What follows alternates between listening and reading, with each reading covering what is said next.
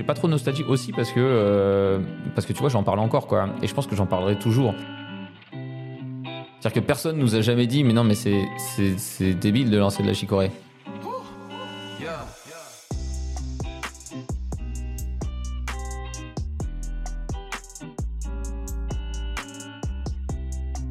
Antoine de Saint-Exupéry disait Les étoiles sont éclairées pour que chacun puisse un jour retrouver la sienne. Moi, c'est Alex, et sur Double Dose, je vous invite à la rencontre de personnalités, entrepreneurs et sportifs, qui vont vous inspirer à entreprendre les projets qui vous tiennent à cœur. Derrière les succès, les réussites et les échecs, il y a avant tout des hommes et des femmes que j'avais envie de vous présenter sous toutes leurs facettes. Bienvenue sur Double Dose. Bienvenue sur votre podcast.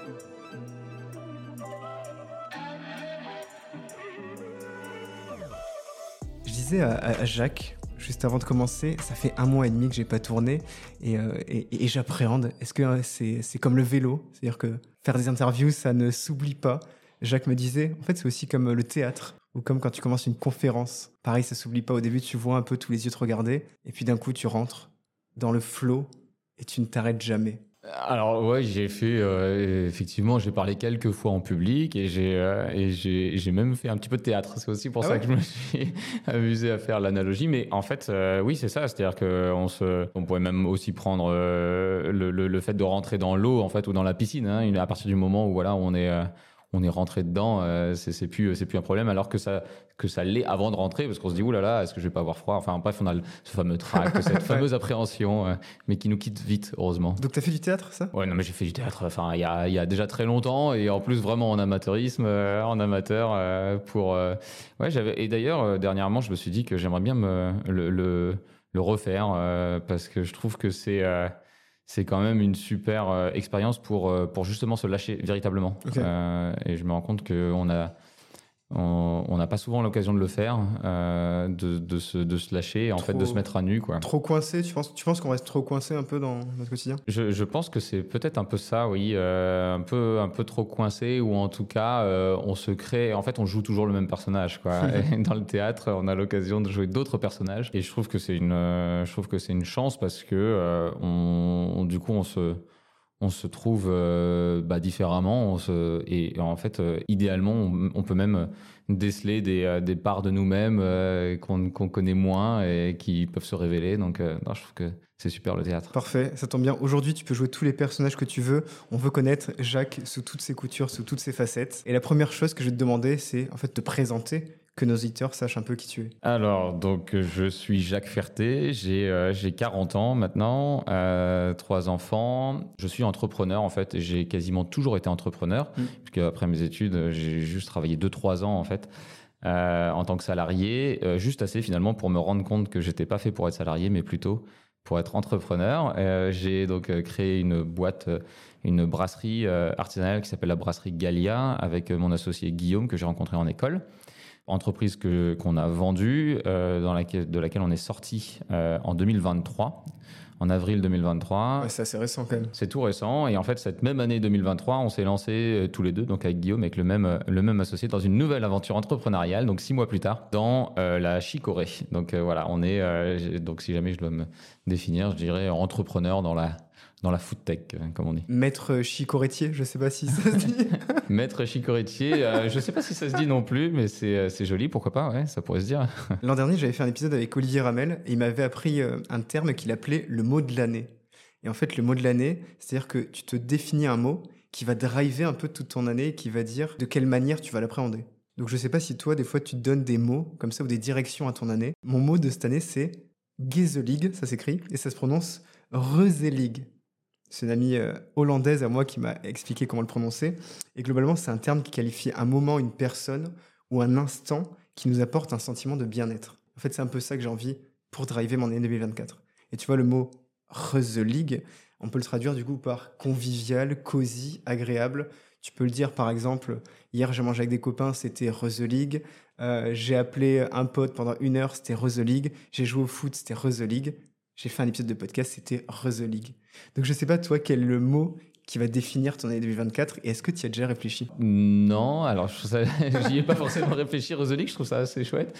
Euh, mais, euh, mais si jamais je devais en trouver un, alors pour être honnête, j'ai pas forcément des mots de l'année, euh, mais en revanche, oui, j'ai des espèces de, de fulgurances ou de mots où, où je me dis, tiens, c'est vrai qu'en ce moment, ce serait bien que je me que voilà, je me donne une espèce d'objectif mental comme ça. Et s'il doit y en avoir un, moi j'aime bien en ce moment, euh, à voir si ça va durer toute l'année, mais j'aime bien le mot euh, discipline en fait. Euh, j'aime bien le mot discipline parce que je trouve que c'est c'est essentiel en tant qu'entrepreneur, mais en tant que en fait même enfin salarié bref en tant que en tant qu'humain d'avoir une sorte de discipline si jamais on veut voir aboutir un projet en fait c'est c'est essentiel donc donc oui c'est un, un peu le mot du moment. Et, d'autant plus que quand on, on, quand on est dans un projet naissant comme comme c'est le cas avec la chicorée il en faut, euh, il en faut pas mal parce que on crée notre propre discipline parce qu'on est une toute petite équipe, euh, qu'on est juste entre nous. Donc en fait, la discipline, elle vient pas d'en bas de salariés par exemple ou euh, d'en haut de, de, de, chefs ou d'actionnaires ou quoi. C'est vraiment une discipline individuelle qui est, qui est importante à mettre en place. en même temps, en fait, j'ai l'impression. Et collective en même temps, oui, puisqu'on est, puisqu'on est, on est trois dans le projet. je pense que j'y reviendrai, mais on est trois dans le projet et du coup. Euh, effectivement, c'est une, une, une, discipline qu'on se, se, partage, mais, euh, mais elle est très individuelle. C'est-à-dire que si on se bouge pas, de toute façon, il va rien se passer.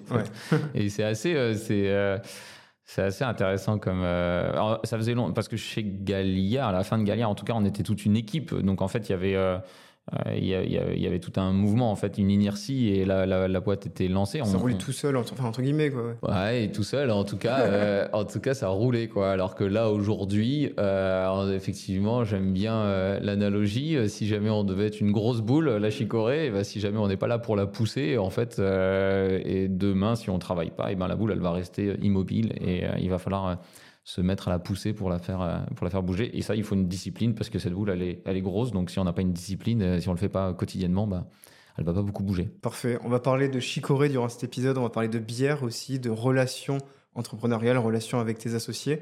Euh, mais on va commencer avec un retour en enfance, un moment cosy, un moment League. C'était les, les, instants et les petits déjeuners qu'on passait chez nos grands-parents. Est-ce que tu as des souvenirs, des odeurs qui te rappellent justement les petits déjeuners ou les week-ends chez tes grands-parents?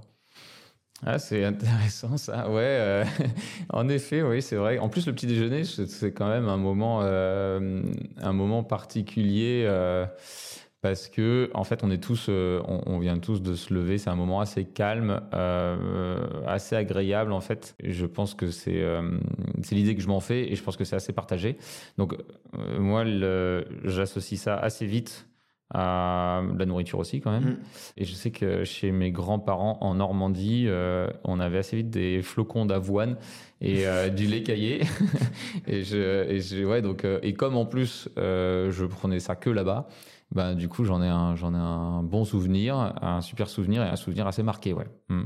C'est ça mon moment Rose League des petits déjeuners euh, avec mes grands-parents. Le con d'avoine et lait. Et, toi, tu as continué à grandir dans cet environnement familial. Je crois que avais, euh, tes parents étaient agriculteurs Oui, c'est ça. papa euh, était agriculteur. Donc, moi, j'ai grandi vraiment à la campagne jusqu'à mes 18 ans.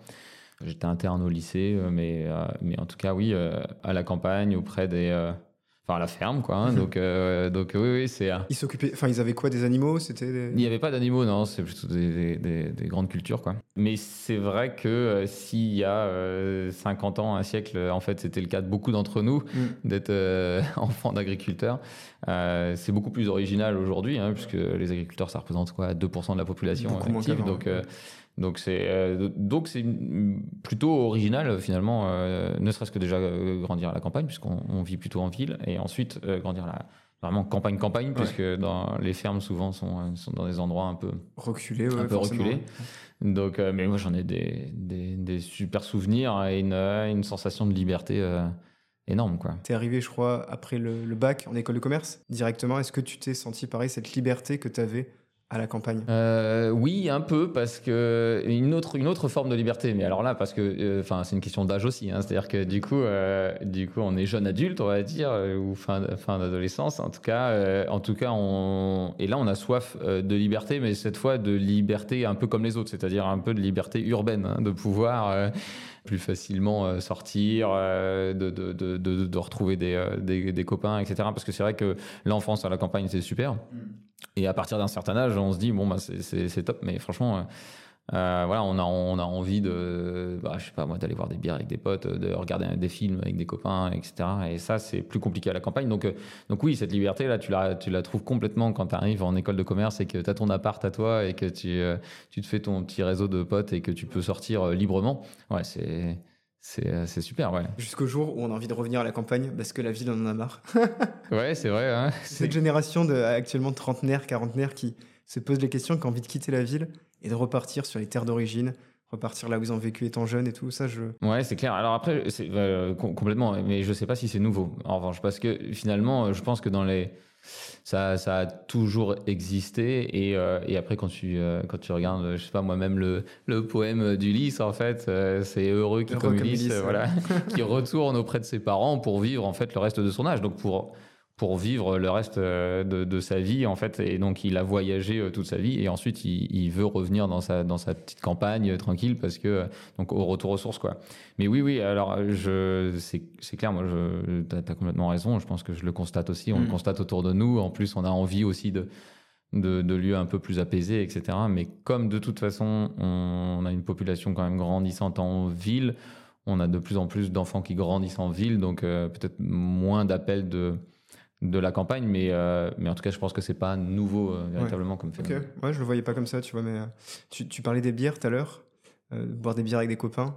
Justement, toi, ta première histoire d'amour entrepreneurial, c'est une bière avec un copain. Raconte-nous un peu le, le début de Galia. C'est quoi? C'est un délire en soirée à 3h du mat où tu te dis Putain, les gars, ici, on lançait une bière? Ouais, ouais. Bah, franchement, il y a un peu de ça. Il y a un peu de ça, même si, euh, même si je me souviens plus très bien, on se souvient plus très bien euh, de, voilà, de, de, ce qui a déclenché ça. Mais en fait, je vais différencier le moment où on décide d'être entrepreneur et le moment où on a l'idée. Donc, toi, tu as été entrepreneur avant d'avoir. Enfin, tu voulais être entrepreneur avant d'avoir ton idée Gaïa. Ouais, j'aurais mis, euh, j'aurais mis ça dans ce sens-là. Euh, il y a une chronologie pour moi parce qu'en fait, euh, donc on est en 2007-2008. Moi, je suis salarié et en fait, je me rends compte que je, je, suis, je suis pas à ma place, je suis pas à l'aise, sauf que le monde de l'entrepreneuriat, en fait, il, est, il, est, il en est assez balbutiement. En fait, il n'y a rien du tout. Il n'y a pas de master entrepreneurial comme il peut y avoir aujourd'hui. Il n'y a pas de grande saga entrepreneuriale vraiment. Euh, il y a eu plus tard euh, Michel Augustin, qui pour nous, en tout cas dans la food, euh, est une saga importante. Mais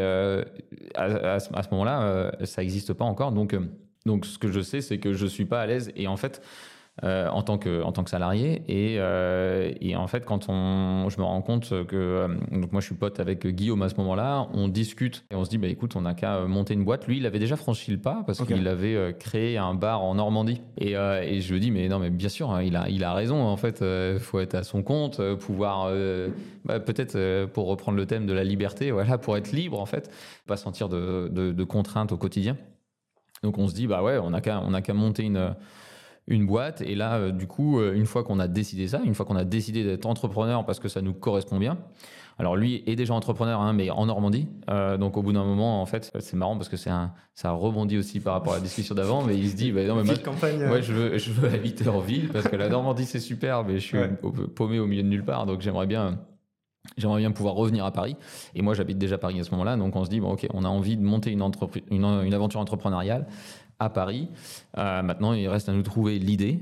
Et alors, euh, ça, c'est venu euh, un petit peu de nos expériences mutuelles, parce que donc Guillaume, ce que je disais, c'est qu'il avait monté un bar en Normandie et il proposait dans ce bar en Normandie une bière normande. Mm. C'est un entrepreneur en Normandie qui avait qui avait, qui avait relancé une vieille marque de bière normande. Ça lui trottait, parmi d'autres idées, ça lui, ça lui trottait en tête. Et moi, il se trouve que j'avais fait mon mémoire de fin d'études. Mm sur la création d'une microbrasserie euh, dans la ferme familiale justement euh, avec mon frère.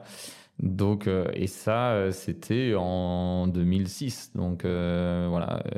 Bien avant d'ailleurs tout le phénomène des microbrasseries. Et du coup on se dit bah écoute est-ce qu'il n'y a pas quelque chose à creuser autour de cette idée de bière et pourquoi pas de bière parisienne? Parce qu'on se rend compte assez vite qu'il y a des bières qui existent euh, à Londres, à Madrid, à Barcelone, à New York, etc. Il y a des bières euh, de capitale, de, capitale ou de pays même. Euh, donc en tout cas, il y a, un, il y a un, il y a une appartenance, en tout cas la bière est un peu symbole, symbole d'appartenance. Et il n'y en a pas à Paris. Il n'y en a pas à Paris, donc on se dit, mais attends, peut-être qu'une bière parisienne, ça, ça pourrait être, ça pourrait être sympa, ça pourrait être une bonne idée. Et du coup, on fait nos recherches et on se rend compte qu'il y a des, des, marques de bière qui existaient à Paris. Donc Paris avait ces bières avant. Elles ont toutes disparu. Et c'est le cas d'ailleurs d'énormément de micro-brasseries ou de brasseries plus conséquentes en région française dans les années entre, en gros, après-guerre, 60, 70, 80 elles ont, elles ont, elles ont toutes disparu, dont euh, la brasserie Gallia. Et en fait, on se dit, euh, tiens, cette marque-là, elle est assez chouette. Elle a une sonorité qui est assez chouette, Gallia. Euh, le symbole, c'est un coq qui tient une chope. en tout cas, très français, quoi. Gallo-romain, enfin, les gallo-romains, Exactement, ouais, complètement. Assez français. Euh, C'était pas que pour ça, mais c'est assez iconique aussi. C'est une marque qui nous semble assez forte, en fait. Et du coup, et en fait, on se rend compte qu'elle est, qu'elle est libre de droit. Donc, en fait, on, dépose la marque. Il, fallait attendre quoi? C'était 50 ans ou 40 Ouais, c'est ça, c'est ça, ouais. Donc, il y avait, elle, était, elle avait pu être déposée depuis, depuis des décennies. Donc, en fait, on, on, la, on la dépose. Et d'ailleurs, pour la petite anecdote, en fait, il y avait, il y avait des, juristes qui nous avaient déconseillé de le faire. Euh, pourquoi ils déconseillaient En fait, il y avait euh, euh, la marque Danone qui était propriétaire de, de Galiad à la même orthographe, GA2LIA, mais pas de la bière, mais du lait ah, infantile. Et en fait, en fait, il s'est révélé que on l'a déposé quand même et on a reçu un courrier de Danone, de Danone qui nous autorisait à, exploiter la marque Gallia pour de la bière. parce qu'on avait une antériorité euh, historique. Oui, sympa, ouais, plutôt. Ch Chérie, j'ai ramené la Gallia. Ah en fait, il a ramené la bière et pas le lait. C'est ça, c'est ça, c'est ça. À boire comme du petit lait, euh, c'était les petites blagues qu'on faisait au début.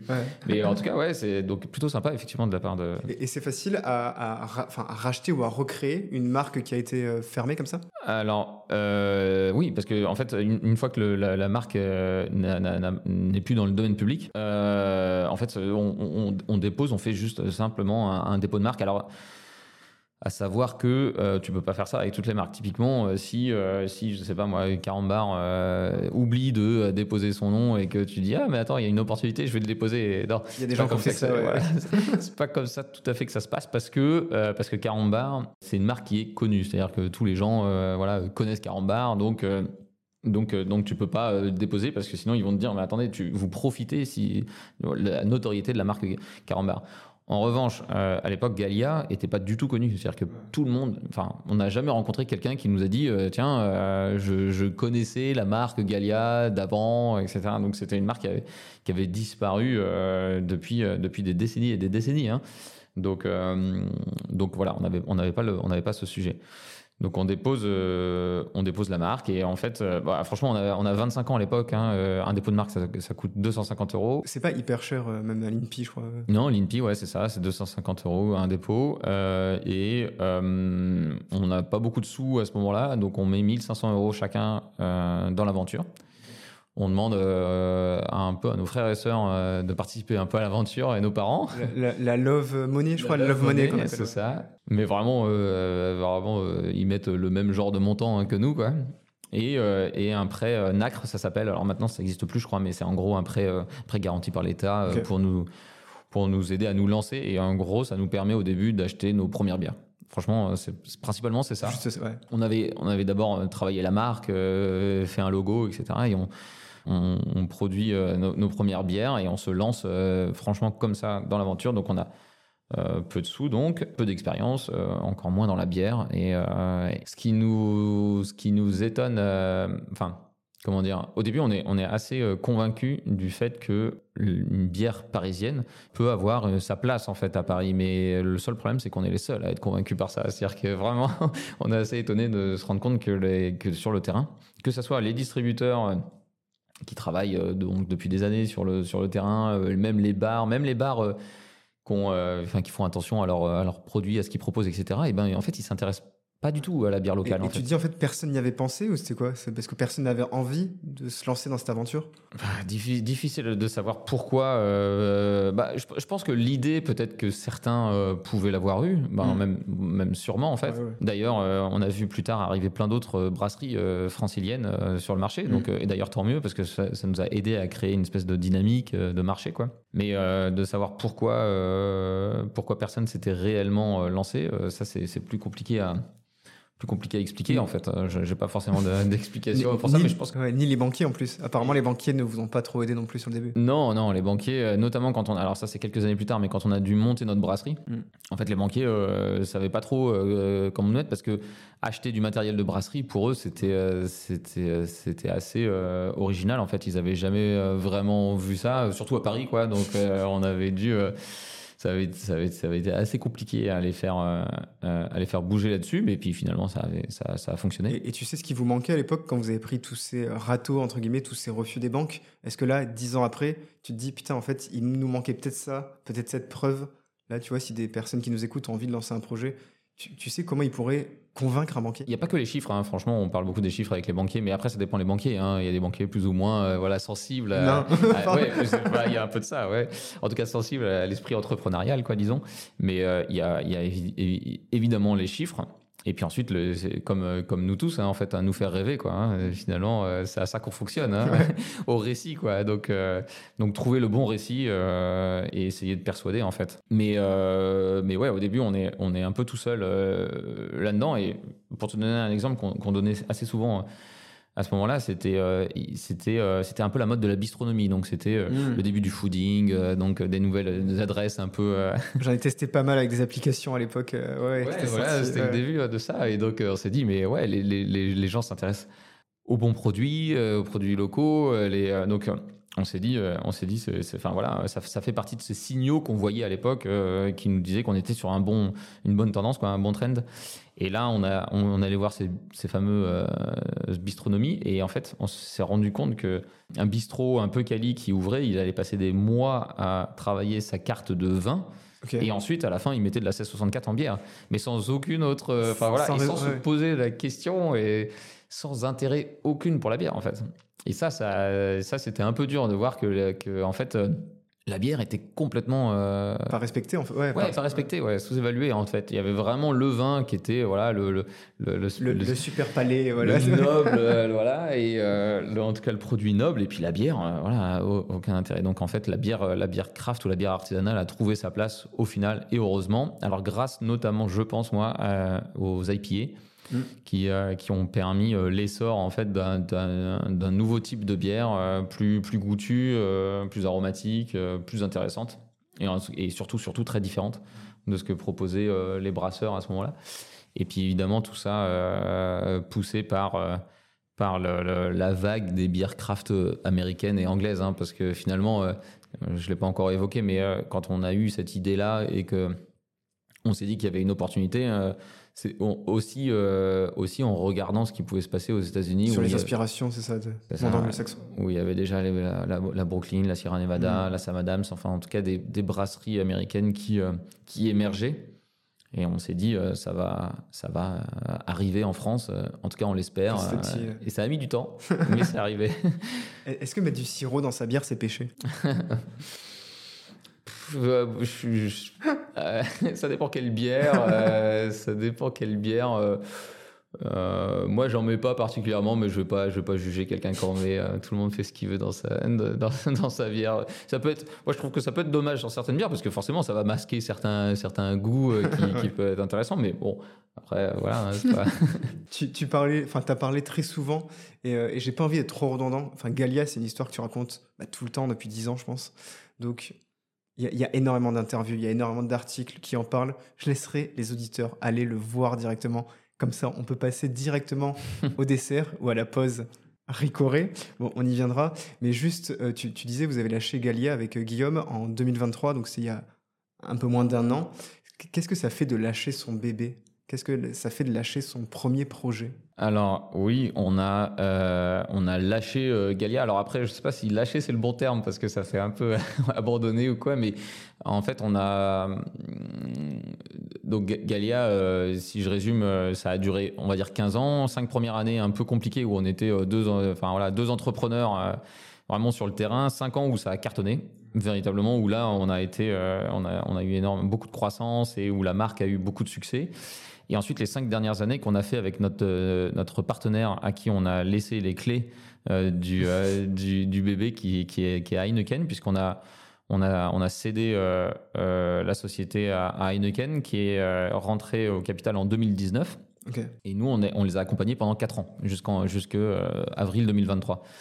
En fait, qu'est-ce que ça fait J'ai pas, pas trop de nostalgie. Ça, Galia, c'est une aventure euh, entrepreneurial exceptionnel. J'ai pas trop de nostalgie aussi parce que euh, parce que tu vois j'en parle encore quoi et je pense que j'en parlerai toujours. Donc en fait ça, ça, ça, fera toujours partie de, de, moi ou de on sera toujours les fondateurs de Galia. Donc en fait euh, j'ai pas trop de et en plus on a on a eu la sensation d'avoir euh, d'avoir fait un d'avoir fait un super une super aventure, d'avoir vécu une super aventure et de l'avoir euh, d'avoir euh, quitté aussi et laissé entre entre de bonnes mains parce que franchement avec Heineken ça s'est euh, ça s'est bien passé pendant pendant quatre ans. C'est des voilà c'est des partenaires industriels certes mais mais voilà c'est en tout cas humainement ça s'est bien passé avec les équipes d'Heineken. Et en fait pour nous c'était aussi une opportunité disons de d'aller vers une autre aventure. 2019, c'est là où vous avez commencé à vous dire est-ce qu'on tenterait pas autre chose? Franchement, alors oui et non. C'est-à-dire que oui, parce que euh, Galia, on s'est toujours, euh, on s'est toujours posé la question de, d'essayer de diversifier. Euh, tu vois, à un moment, on se posait la question de, de se lancer dans le craft soda, enfin dans le soda artisanal. Bon, finalement, euh, ça s'est pas fait, mais tu vois, c'était et parce qu'en fait, on était très concentré sur Galia, quoi. Mm. Après, on a monté des bars avec Galia, donc on a, on a eu aussi un peu ce, un pied dans ce métier-là.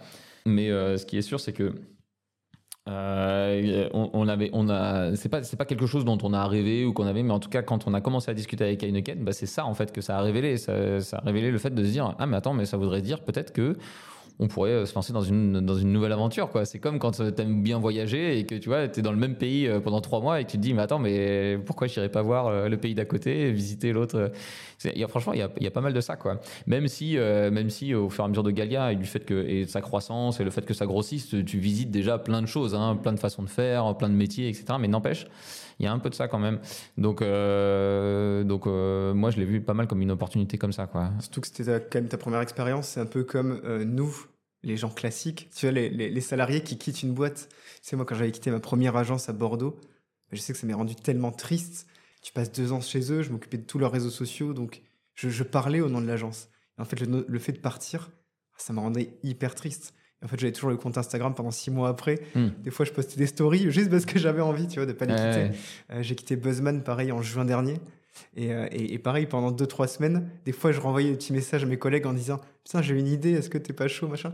Et en fait, c'est un peu ça aussi, quitter sa boîte, faire adopter son, sa première entreprise, c'est un peu ça aussi. C'est un sentiment de nostalgie, mais qui nous permet de grandir et qui va nous élever pour la suite des projets.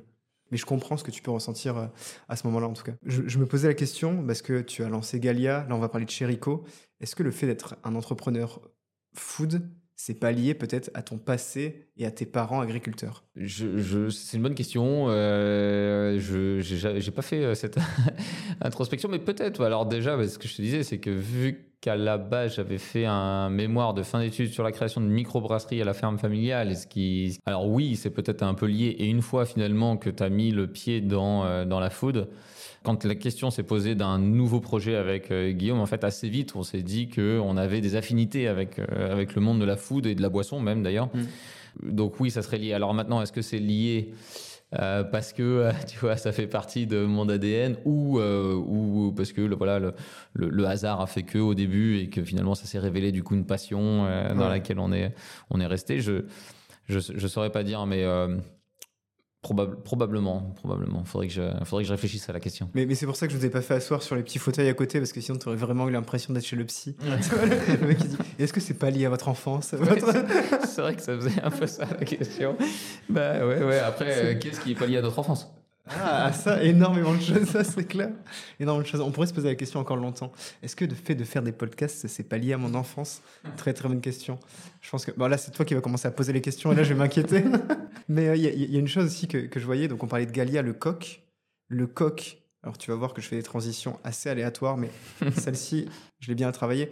Le coq, c'est celui qui nous réveille le matin. Potentiellement, le matin, certaines, certains boivent du café, du lait au chocolat. Et il y a aussi les personnes qui boivent de la chicorée. Et donc venons-en au projet Chérico. Chérico, c'est né euh, de l'envie du coup de rester euh, dans la food et dans la boisson.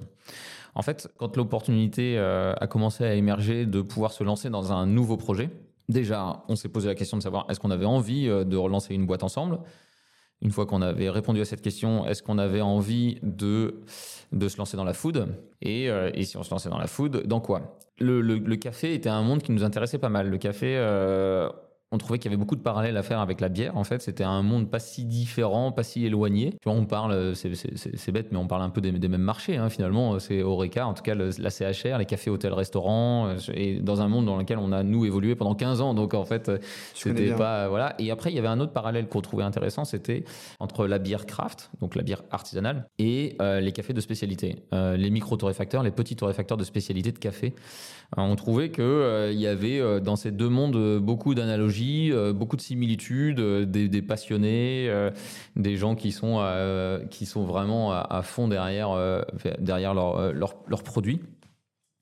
Et, du coup, on s'est intéressé de plus près. En plus, c'était un monde qu'on connaissait un petit peu parce que finalement, il y, a certaines marques de café de spécialité qu'on a vu naître, nous, en même temps que, que, Galia, ouais. dans, en tant qu'aventure entrepreneuriale. Donc, et en s'intéressant au café, on s'est dit, oui, mais c'est un supermarché, euh, c'est assez chouette euh, comme, euh, comme microcosme et tout. Les gens sont, sont sympas, sont passionnés, donc ça, ça, nous semble intéressant.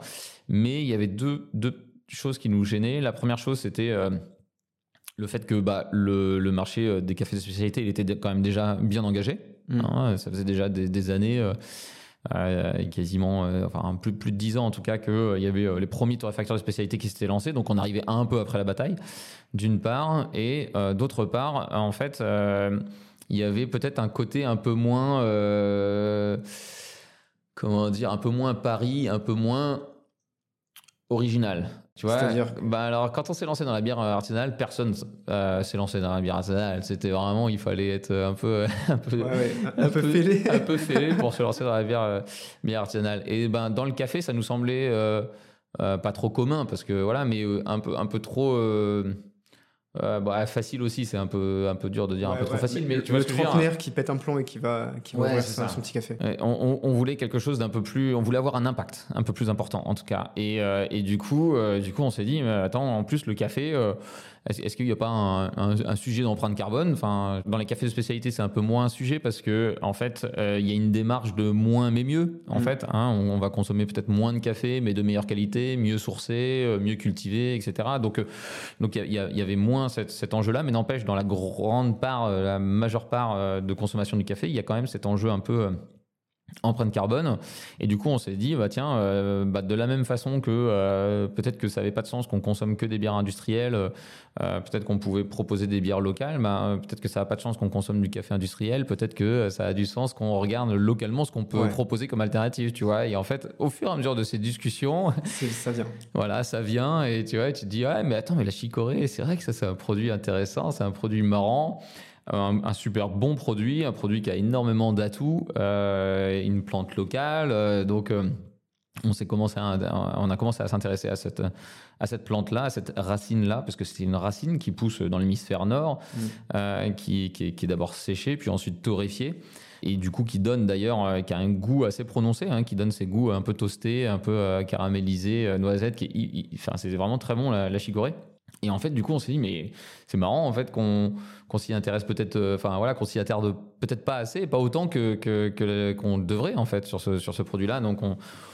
voilà, on s'est dit, euh, ça pourrait avoir un, c'est là où on, pourrait avoir un impact en fait. Et le principe Chérico aussi, pareil, c'est une marque que vous faites revivre, je crois? Ouais, alors non, euh, Chérico, c'est pas, non, non, Chérico, c'est pas une, c'est pas une ancienne marque. Euh, non, c'est une marque qu'on a, qu'on a créée, qu'on a inventée. Putain, vous savez créer des marques aussi? Ouais, c'est, c'est, non, c'est pas une marque existait, c'est une marque qu'on a, qu'on a créée toute pièce. Alors ça, c'est un long processus aussi. Hein. C'est un processus, voilà, qui nous a mis plusieurs mois en fait avec une agence avec qui il y a eu des, échanges, euh, des allers-retours, enfin énormément d'allers-retours. Enfin bref, c'est un process très très riche, très dense, euh, la création d'une marque. Et c'est assez beau parce que tu vois vraiment au fur et à mesure, euh, brique après brique, voir émerger une nouvelle marque. c'est assez chouette.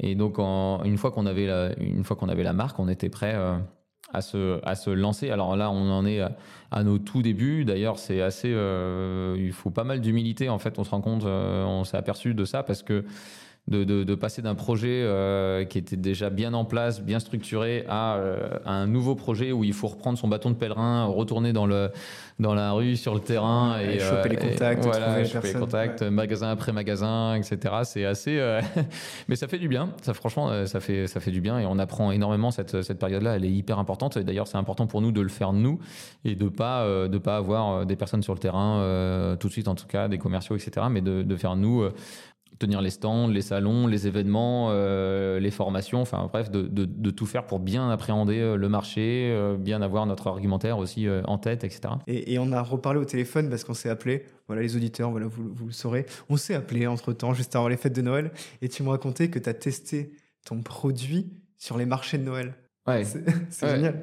Bah ouais, ouais, sur les marchés de Noël, en fait, c'est là, là que tu es vraiment euh, au contact des, euh, des, euh, des, consommateurs, des clients, en fait, enfin de tout le monde, quoi, en fait. Et du coup, les, les personnes t'attendent. Parce que dans le monde dans le monde professionnel, il y a un peu cet effet Galia quand même, qui, qui est honnêtement euh, qui est pas désagréable. C'est-à-dire que tu te dis, voilà, tu es le, le, le, fondateur de Galia, et du coup, ça ouvre certaines portes. En tout cas, au moins, euh, ça permet d'avoir euh, d'avoir une oreille attentive. Et ben sur le marché de Noël, non. sur le marché de Noël, on est tout seul avec notre petite boîte de, de chicorée, et c'est à nous de d'essayer de convaincre et de dire pourquoi on estime que la chicorée est un super produit, de faire goûter, bien sûr.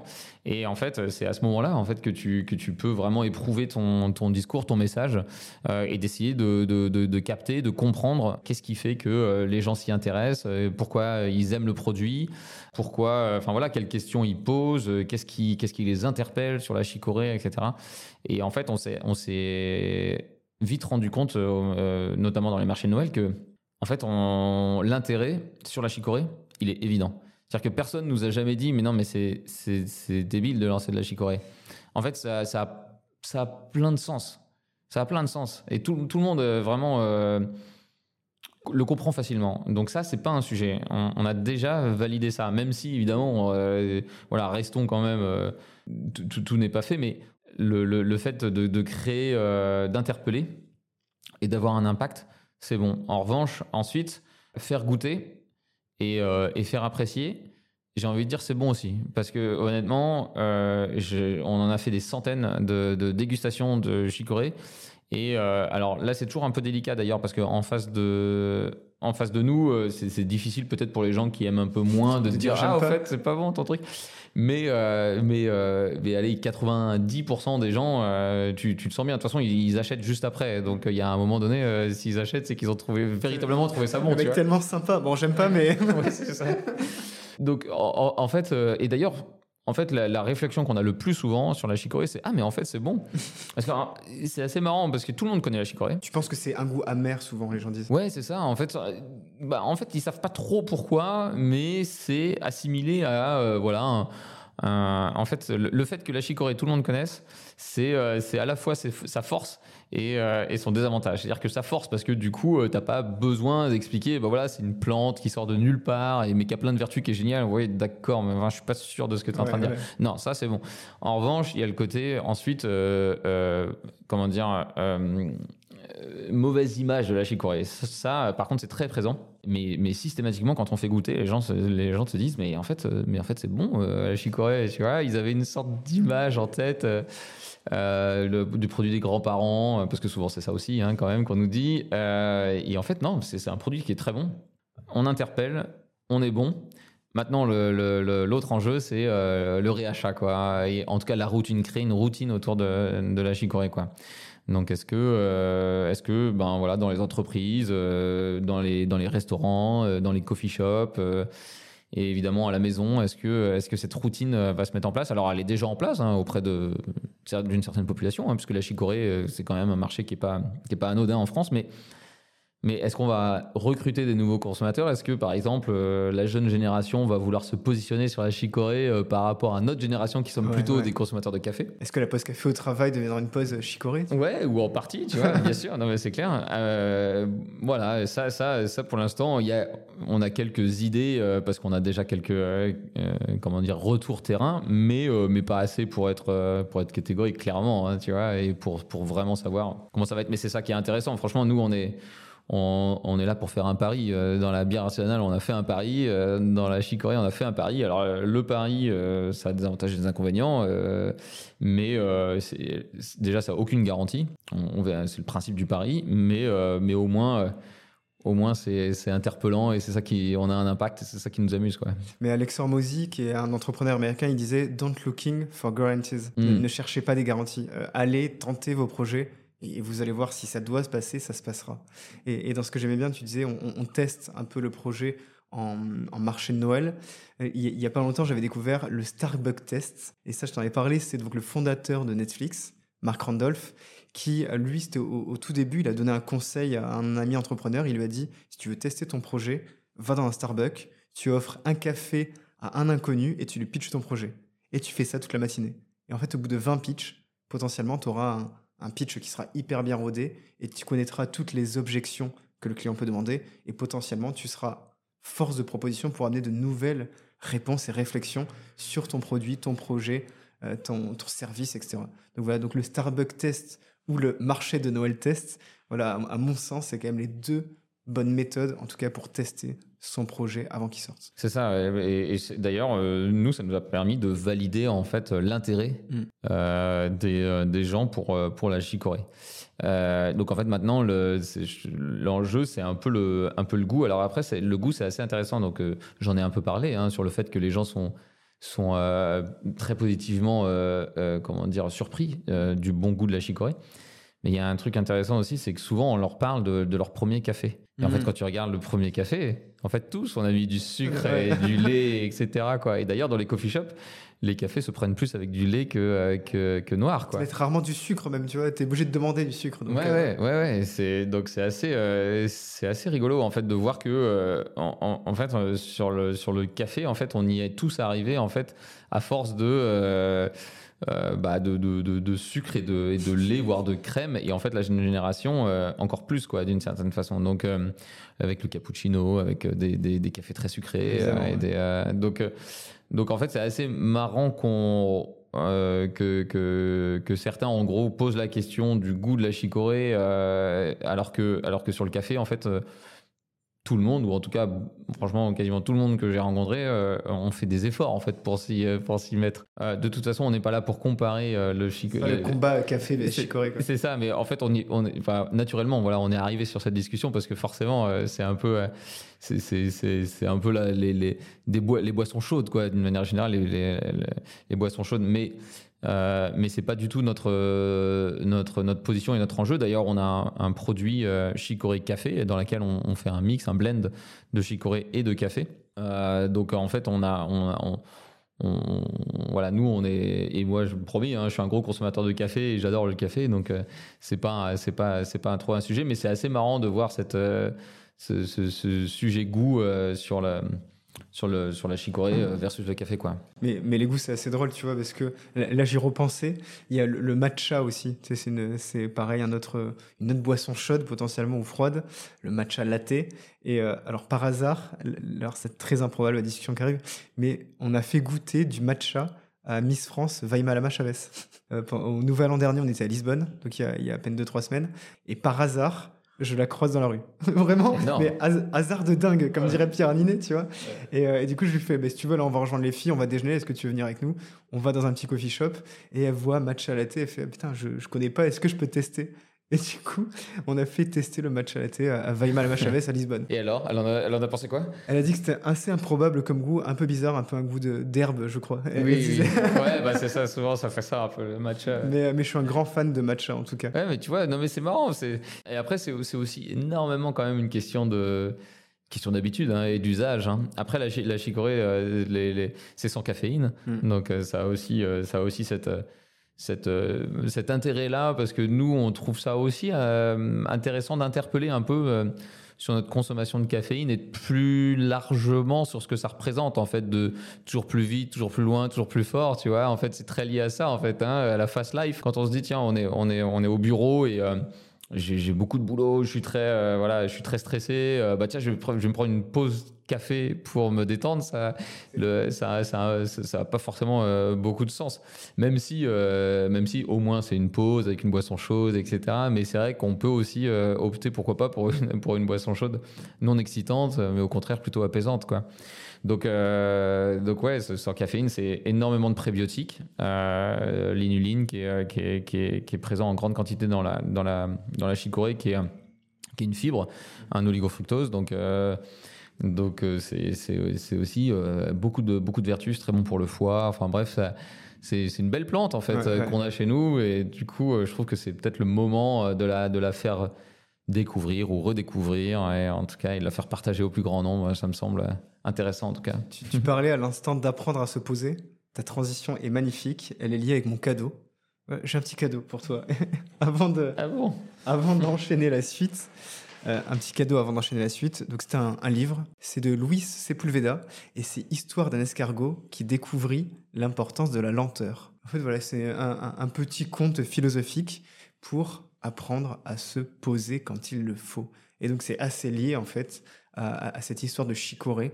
Euh, parfois mettons le café de côté et prenons une chicorée et posons-nous pour de vrai. Bah merci beaucoup en plus, je vois que ça vient du divan, non C'est ça Ouais, c'est Une super librairie, j'adore. Tu connais? Ouais, ouais, ouais. Et, bah, j'y suis souvent aussi. Donc, euh, bah, merci beaucoup, euh, Canon. Euh, franchement, en plus, je, trouve ça, je trouve ça très chouette. Et c'est vrai que comment dire l'apologie de, la lenteur. Je trouve ça super intéressant. Euh, tu vois moi j'avais ma, ma, maman qui me disait tout le temps la meilleure façon de d'aller vite c'est de prendre son temps et en fait ça me revient souvent euh, parce que euh, parce que c'est tellement vrai en fait. Parce qu'en prenant son temps en fait déjà on, pose les choses beaucoup mieux en fait. Et du coup derrière on gagne énormément de temps.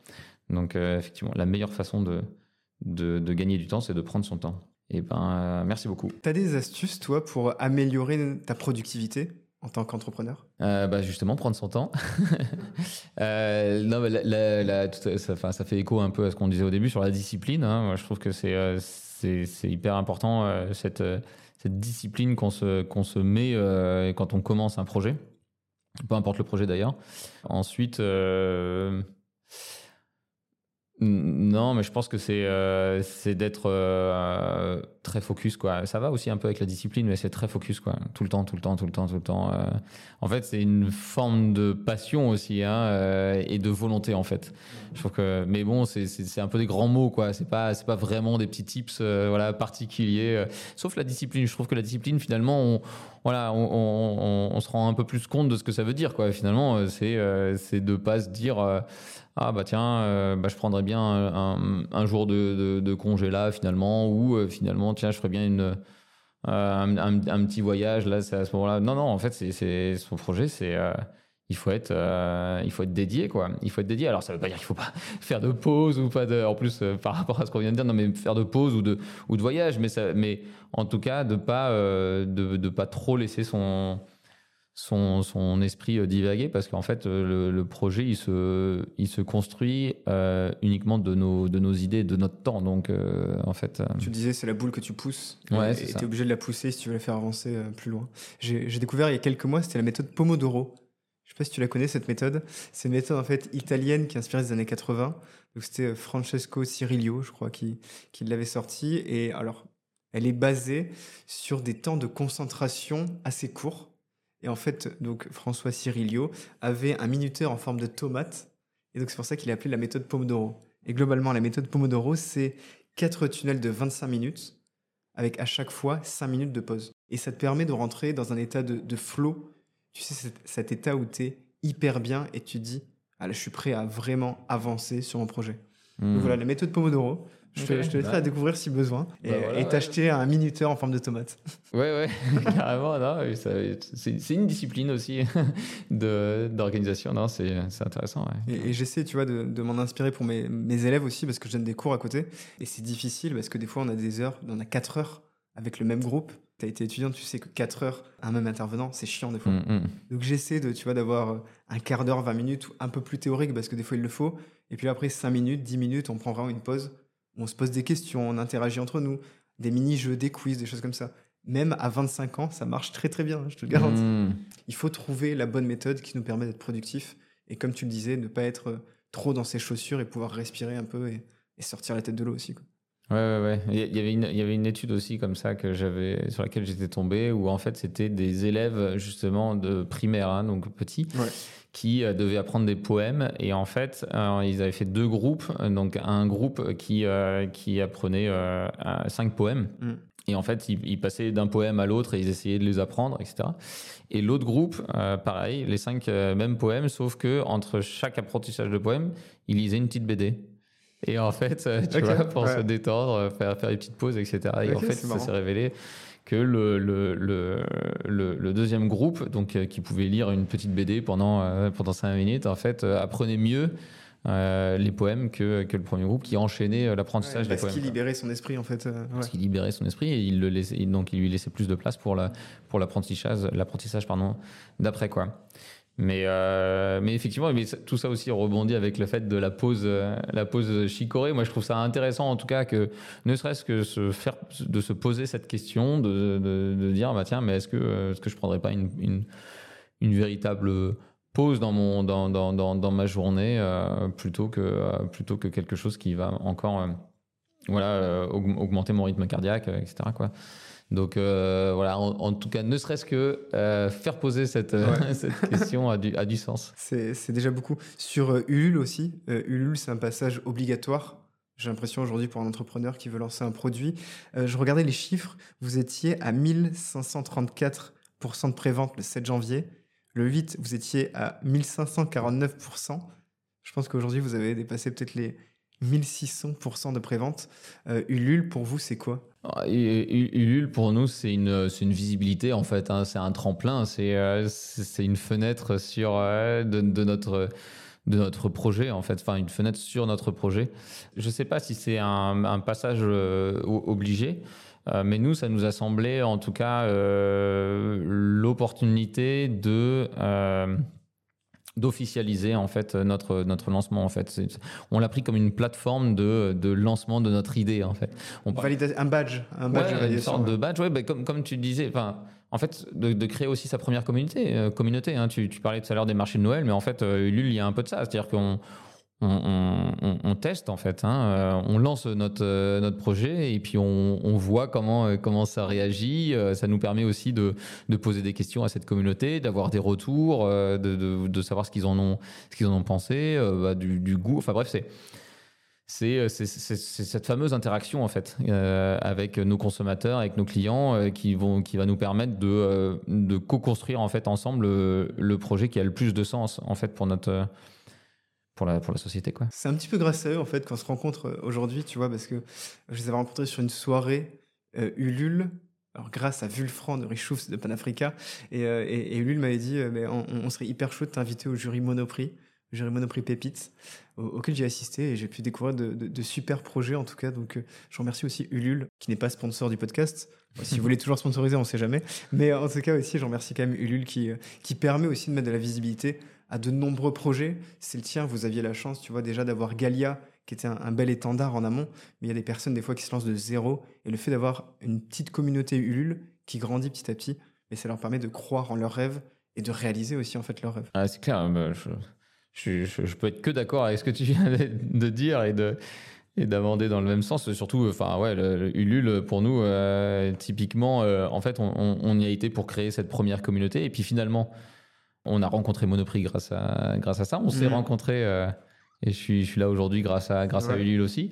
Donc, euh, et on a eu d'autres touches aussi euh, hyper intéressantes euh, en termes de, de business, disons, grâce à Ulule. Donc, ouais, non, c'est un, c'est, je, je, je, je peux que dire aux, effectivement aux, aux jeunes porteurs de projets de, de, de regarder euh, ce que ce que ce que Ulule propose. Et en plus ça permet euh, de mettre en place euh, plein de choses en fait hein, derrière dans le en termes de, de, de back office de se poser la question de bah voilà ça veut dire créer une landing page donc créer un petit site internet qu'est-ce qu'on qu'est-ce y met dedans de, de se poser toutes ces questions là de de mettre en place aussi une logistique derrière pour pouvoir enfin bref c'est ça a plein de vertus en fait euh, pour, euh, pour euh, le néo-entrepreneur ou l'entrepreneur plus aguerri. Et, et l'entrepreneur que tu es, comment il arrive à être équilibré dans sa vie? Tu parlais, tu étais père de famille, dirigeant de boîte. Tu fais du vélo dans Paris. Comment tu arrives à garder un bon équilibre euh, La discipline. le, mec, le mec, il a deux mots discipline et venez goûter ma chicorée. c'est mon mot. tu m'as demandé qui était mon mot. Enfin, y, a un peu de... enfin, finalement, il y a un peu de ça quand même, hein, euh, de, de, de, savoir à un moment donné. Euh, en fait, si tu n'as si pas de discipline, justement,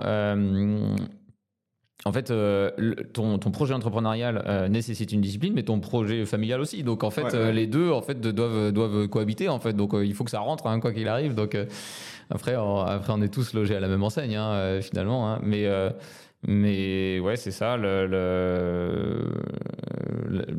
la, discipline, la gestion des, des horaires, ça, c'est essentiel pour que, pour, que, pour que ça puisse fonctionner et cohabiter.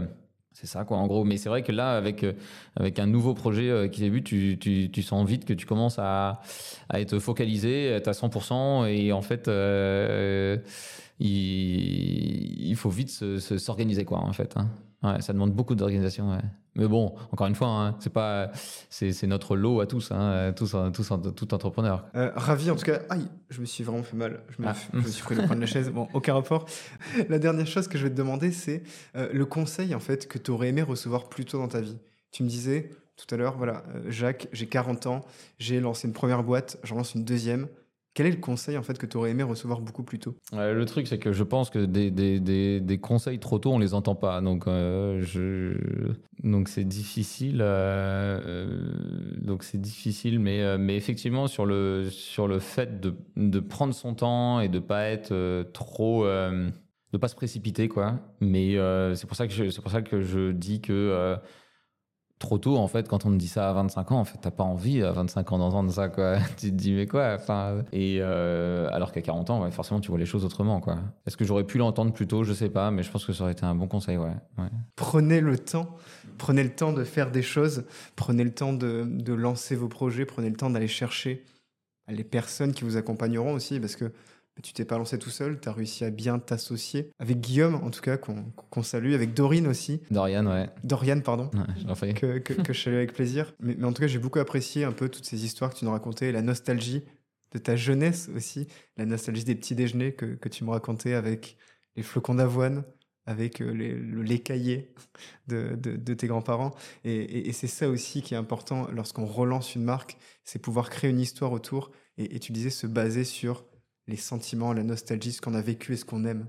Et donc c'est pour ça que je suis content que tu sois venu aujourd'hui parler de Chérico et de tout ce que tu as vécu avec Galia. Eh ben, c'était un plaisir, euh, un plaisir largement partagé. Euh, franchement, euh, c'est un peu une introspection. Ça fait, c'est un peu étrange, mais mais ça fait du bien aussi.